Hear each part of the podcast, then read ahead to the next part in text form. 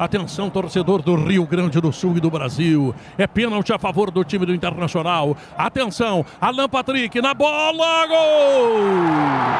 Gol!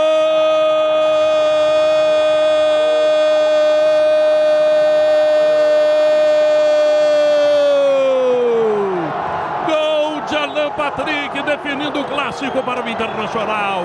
O 441 terá vitória colorada. O jogo vai terminar em seguida. O pênalti foi do Kahneman em cima do próprio Alan Patrick. E ele próprio, grande jogador do Internacional, está fazendo gol a 52 minutos e meio, decretando a vitória do Inter que está chegando, que vai chegar. O Inter ganhou o Grenal do Gauchão, Zé Alberto. É a jogada em que o craque do time, mesmo não jogando bem, assume a decisão.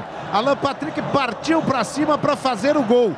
Foi derrubado dentro da área pelo Kahneman, assumiu a jogada, partiu para o gol pênalti. Quem cobra? O capitão, o dono do Inter, Alan Patrick. Bola rasteira, canto esquerdo. Marquezin vai para o canto direito e o Inter ganha o Grenal no pênalti de Alan Patrick 3 a 2. É também o tipo de lance que me faz votar em Alan Patrick para dono do jogo, melhor em campo. Não foi a melhor atuação da vida dele? Não, mas ele tem um passe para gol em Grenal e o gol que pode estar definindo a vitória do Inter no Grenal. Alan Patrick é o personagem Bertoncello. Quarto gol marcado pelo Alan Patrick em Grenal, seu terceiro na temporada. O Inter garante a liderança do Gauchão com 25 pontos. Grenal 4-4-1, vitória 162 do Internacional.